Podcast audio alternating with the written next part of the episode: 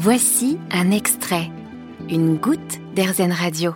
Vous avez envie de démarrer le sport ou de vous remettre au sport? Avez-vous pensé euh, à l'aviron? C'est de ça dont on parle sur RZN Radio aujourd'hui. Je reçois Thomas Pranguet. Bonjour. Bonjour Olivier. Vous êtes euh, rameur, vous êtes aussi journaliste puisque vous avez euh, lancé le podcast Coup de pelle. Dites-moi, l'aviron, c'est accessible à, toutes et tous? Tout le monde peut se lancer dans ce sport-là?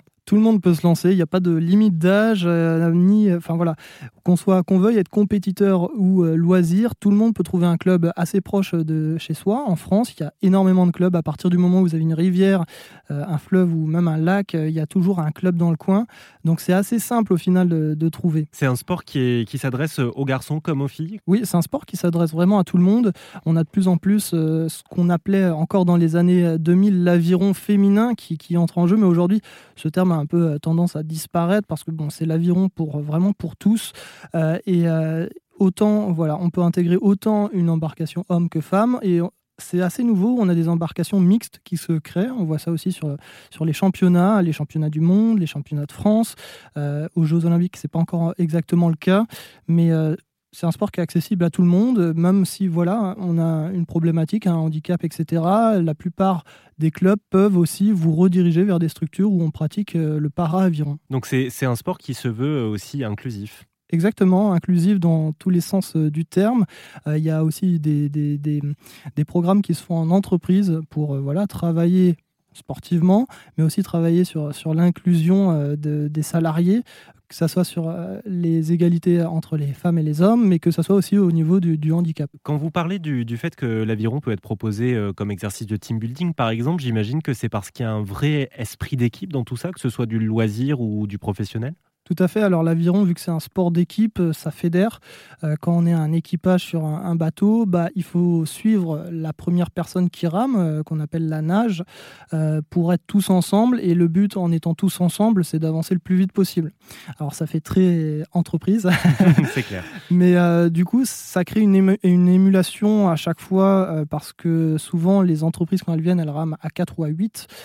du coup, forcément, si on a des, des petits euh, si on a des chats noirs entre guillemets dans le bateau qui suivent pas le mouvement, et eh ben ça va créer une dynamique qui, enfin, qui va pas être propice à, on va dire, à l'intérêt général. Du coup, euh, c'est vrai que souvent ce sont des bons exercices qui, fédèrent euh, ensuite après aussi au sein de l'entreprise. Est-ce que vous pouvez nous parler du monde de l'aviron, qu'il soit professionnel ou, ou, plutôt grand public? C'est c'est un sport qui est accueillant? C'est un sport qui, est très accueillant, même si il faut peut-être au début faire un peu ses preuves parce que ça demande beaucoup de travail, notamment pour euh, la coordination euh, de tous les membres, euh, parce qu'on mobilise tous les secteurs du corps, que ce soit d'abord les jambes, on pousse, ensuite on, additionne avec le tronc, puis avec les bras et le haut du corps. Donc au début, il y a un petit temps d'adaptation quand même, mais une fois qu'on a passé, voilà, qu'on a travaillé un petit peu, il n'y a pas de souci. Les clubs, dans, les, dans tous les clubs, généralement, les gens sont bienveillants. on fait rapidement des barbecues quand il fait beau, après une sortie, des sorties également pour aller visiter certains coins de la France, etc.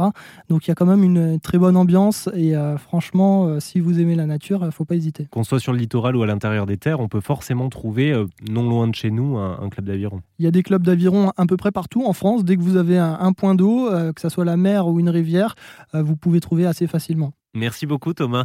Et je rappelle qu'on a parlé d'aviron sur RZN Radio. Je vous mets toutes les informations sur rzn.fr si vous voulez écouter le, le podcast sur l'aviron, coup de pelle. C'est à retrouver évidemment sur toutes vos plateformes d'écoute. Vous avez aimé ce podcast Erzen Vous allez adorer Erzen Radio en direct. Pour nous écouter, téléchargez l'appli Erzen ou rendez-vous sur erzen.fr.